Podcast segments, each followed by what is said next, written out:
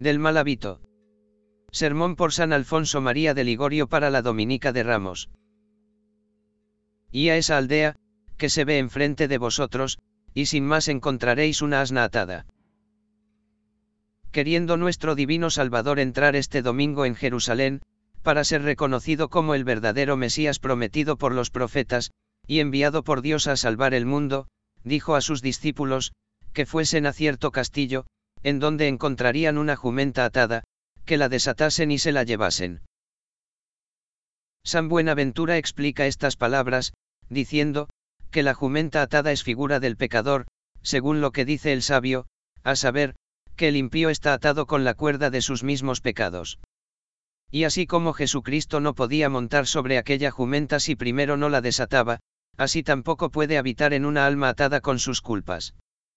Si alguna vez pues, oyentes míos, se halla entre vosotros algún alma atada con algún mal hábito, oiga al Señor que le dice en el Evangelio de hoy, desata la atadura de tu cuello, hija cautiva de Sión, que quiere decir, hija mía, desata esa cadena de pecados que te hace vivir esclava del demonio, y desátala antes que el mal hábito tome tal fuerza sobre ti, que te haga moralmente imposible enmendarte en adelante, y le conduzca a la eterna perdición.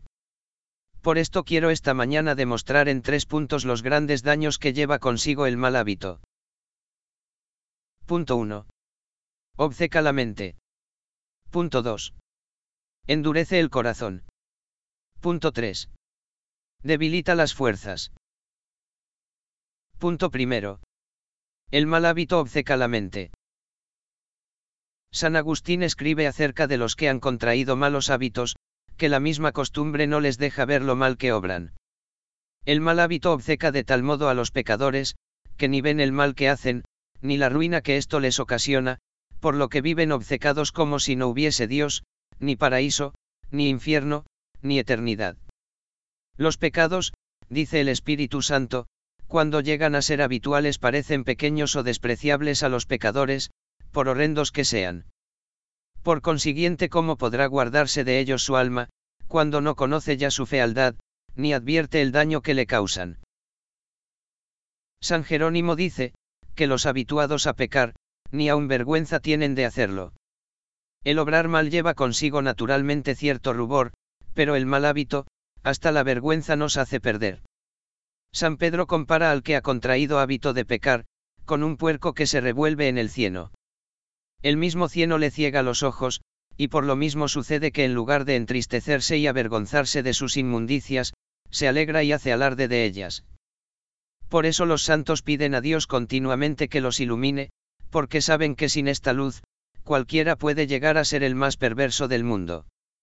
Como pues tantos cristianos que saben por la fe, que hay un infierno, y un Dios justo que no puede menos de castigar el pecado, continúan viviendo en él hasta la muerte y se condenan. Los obcecó el pecado, y por esto se pierden. Dice Job, que el que peca por hábito, se llena de vicios.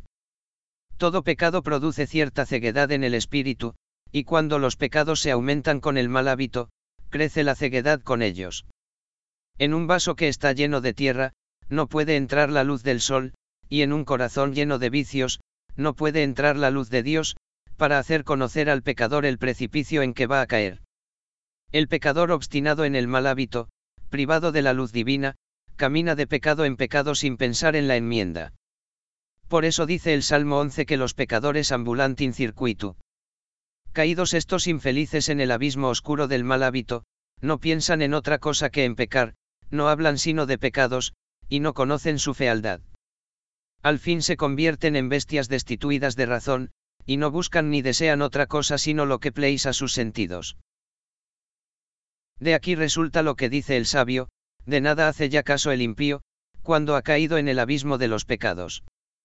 San Juan Crisóstomo aplica este pasaje al pecador habitual, que encerrado en aquella sima de tinieblas desprecia la palabra divina, las inspiraciones de Dios, las correcciones, las censuras y a Dios mismo, convirtiéndose el infeliz en un buitre voraz, que alimentándose del frío cadáver que tiene entre sus garras, antes quiere ser muerto por los cazadores, que dejar la presa. Temblemos, hermanos míos, como temblaba David, cuando decía, que no me trague el abismo, ni cierre sobre mí su boca.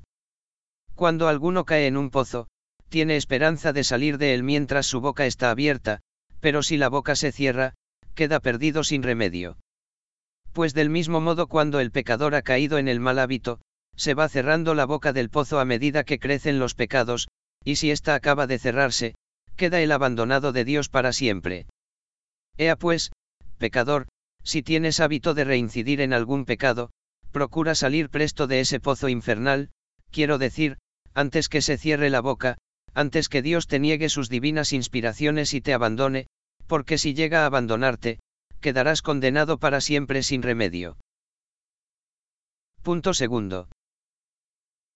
El mal hábito endurece el corazón. No solo obceca la mente el mal hábito, sino que endurece también al pecador. El mal hábito convierte el corazón en una piedra, y en vez de enternecerse con las divinas inspiraciones, con los sermones, con la memoria del juicio, de las penas que sufren los condenados, y de la pasión de Jesucristo, se endurece cada día más, como se endurece el yunque con los golpes repetidos del martillo. San Agustín dice, su corazón se endurece contra la lluvia celestial de la gracia para que no pueda producir fruto con ella. Las divinas inspiraciones, los remordimientos de la conciencia, los terrores de la justicia de Dios, son lluvia de la gracia, pero el pecador habitual, cuando en lugar de sacar fruto de estos divinos beneficios llorando las iniquidades cometidas y enmendarse, sigue pecando, su corazón se vuelve más duro, dando señales de la certeza de su condenación, como dice Santo Tomás de Villanueva. Porque una vez perdida la luz, y endurecido el corazón, el resultado es, que el pecador vive obstinado hasta la muerte, según el terrible anuncio del Espíritu Santo. El fin del corazón endurecido será fatal. ¿De qué sirven pues las confesiones, cuando poco después de confesarse el pecador vuelve a caer en las mismas culpas que confesó? San Agustín dice, el que se da golpes de pecho, y no se enmienda, se aferra en el pecado, pero no le deja. Cuando tú te das golpes de pecho postrado ante el confesor, y luego no te enmiendas, ni evitas la ocasión, entonces no dejas el pecado, dice el santo, sino que te aferras más para perseverar en él. Esta es la vida infeliz de los que pecan habitualmente, siempre se confiesan, pero siempre pecan. Siempre se revuelcan en el abismo del pecado, y si a veces se abstienen de pecar por un breve plazo de tiempo, a la primera ocasión tornan de nuevo al pecado, como los animales inmundos que con tanto placer se revuelcan en los lodazares más sucios y asquerosos. Pero no, dice aquel joven, yo quiero enmendarme más tarde y entregarme de veras a Dios. Pero si el mal hábito se ha apoderado de ti, ¿cómo te has de enmendar?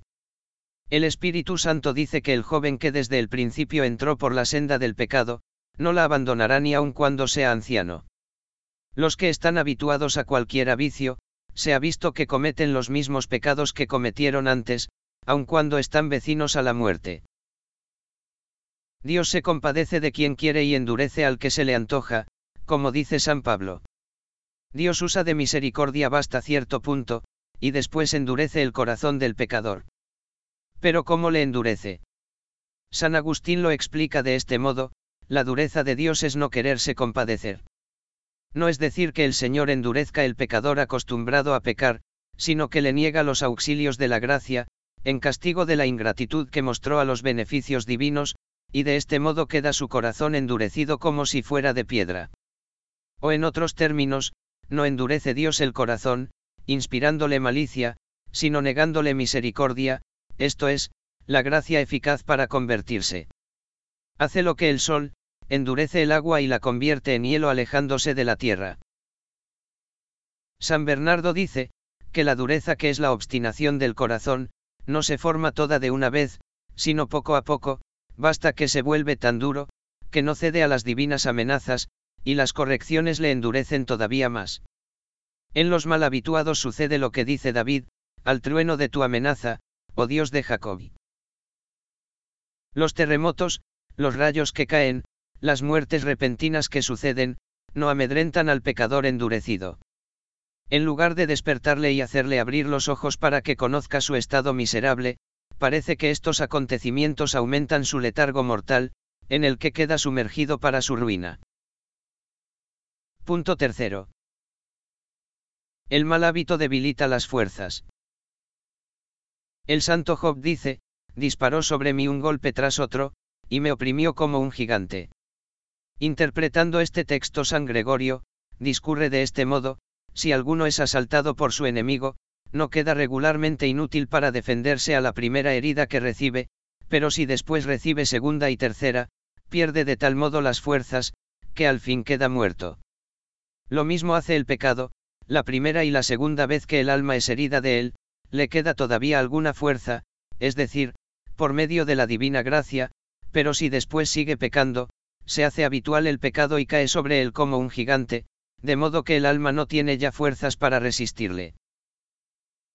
Dice San Bernardo que el pecador habitual es semejante al que está caído en tierra bajo de un gran peñasco y no tiene fuerzas para apartarle, por lo que difícilmente podrá levantarse. Santo Tomás de Villanueva dijo, que el alma que está privada de la gracia de Dios, no puede vivir largo tiempo sin cometer nuevos pecados. Y San Gregorio, hablando sobre aquellas palabras de David, dice, Ved con qué facilidad mueve una paja el menor soplo del viento, por ligero que sea, pues del mismo modo el pecador que podía resistir algún tiempo antes que contrajera el hábito de pecar, cede a la menor tentación del pecado y vuelve a ceder una y muchas veces desde que contrajo el mal hábito. Los pecadores acostumbrados al pecado son tan débiles para resistir a los ataques del demonio, según dice San Juan Crisóstomo, que tal vez se ven precisados a pecar contra su voluntad, arrastrados por la fuerza de la costumbre. En efecto, porque como dice San Agustín, el mal hábito se convierte con el tiempo en cierta necesidad de pecar. San Bernardino de Sena añade, que el mal hábito se convierte en naturaleza. Por cuya razón, así como necesita el hombre respirar, así parece que necesitan pecar los pecadores acostumbrados al pecado, de modo que son esclavos de su pasión. San Bernardino llama a estos tales molinos de viento que siguen dando vueltas a la rueda, aun cuando no haya trigo que moler. Quiere decir esto, que siguen pecando, al menos con el pensamiento, aun cuando no tengan ocasiones de pecar. Después que los infelices han perdido el auxilio divino, dice San Juan Crisóstomo, ya no hacen lo que quieren ellos, sino lo que quiere el demonio. Oíd lo que sucedió en una ciudad de Italia, como cuenta un autor en confirmación de lo que acabo de decir. Acostumbrado un joven a un vicio habitual, seguía viviendo en su pecado, a pesar de que Dios le llamó muchas veces para que mudase de vida, y algunos varones piadosos le amonestaron lo mismo. El Señor de hizo ver un día a su hermana muerta repentinamente. Entonces temió por algún tiempo, pero apenas fue enterrada su hermana, se olvidó de la lección, y volvió a entregarse a su antiguo vicio. Dos meses después de la muerte de su hermana, enfermo él mismo de una fiebre lenta que le consumía, entonces hizo llamar un confesor y se confesó, pero a pesar de esto, un día exclamó, ay de mí, cuán tarde conozco el rigor de la divina justicia. Luego volviéndose al médico, le dijo, sí, médico, no me atormente más con remedios, porque mi enfermedad es incurable, y sé de positivo que me muero. Y volviéndose después a los que estaban en torno de él, les habló así, sabed, que así como no hay remedio para la vida de este mi cuerpo, tampoco le hay para la vida de mi pobre alma, una muerte eterna me espera. Dios me ha abandonado, y yo lo conozco en la dureza de mi corazón. Algunos amigos piadosos le exhortaron a que confiase en la misericordia de Dios, pero él solamente les daba esta respuesta, Dios me ha abandonado. El escritor de este suceso dice, que hallándose él a solas con aquel joven desgraciado, le dijo, Tened ánimo, invocad a Dios y recibid el viático.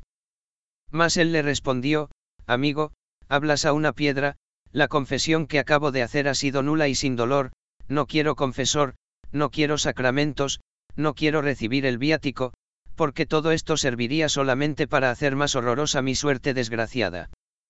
Entonces le abandonó desconsolado, y habiendo vuelto a visitarle después, le dijeron sus parientes, que había expirado aquella noche sin tener ningún sacerdote que le asistiera, y le dijeron además, que se habían oído aullidos espantosos junto al cuarto del joven difunto. Este es el fin que tienen los pecadores que hacen paz con el pecado. Amados oyentes míos, si alguno de vosotros tiene la desgracia de haber contraído algún mal hábito de pecar, le suplico por las llagas de Jesucristo, que haga cuanto antes una confesión general, porque difícilmente han podido ser buenas las confesiones hechas anteriormente. Salid presto de la esclavitud del demonio. Oíd lo que os dice el Espíritu Santo, no pases tu vida sirviendo a tu enemigo cruel. ¿Y quién quiere servir a un tirano tan cruel como el demonio, enemigo de los pecadores avezados al pecado, que les hace pasar una vida infeliz en la tierra, para hacerles pasar después otra vida todavía más infeliz en el infierno por toda la eternidad? Cuando Jesucristo resucitó a Lázaro, le dijo en alta voz, Lázaro, sal de ese sepulcro. Salid de esa cima del pecado, pecadores, os digo yo en nombre de Dios, salid presto, ya que os habéis estado revolcando en ella la parte mejor de vuestra vida, como si fuerais unos brutos, y no criaturas hechas a imagen y semejanza de Dios.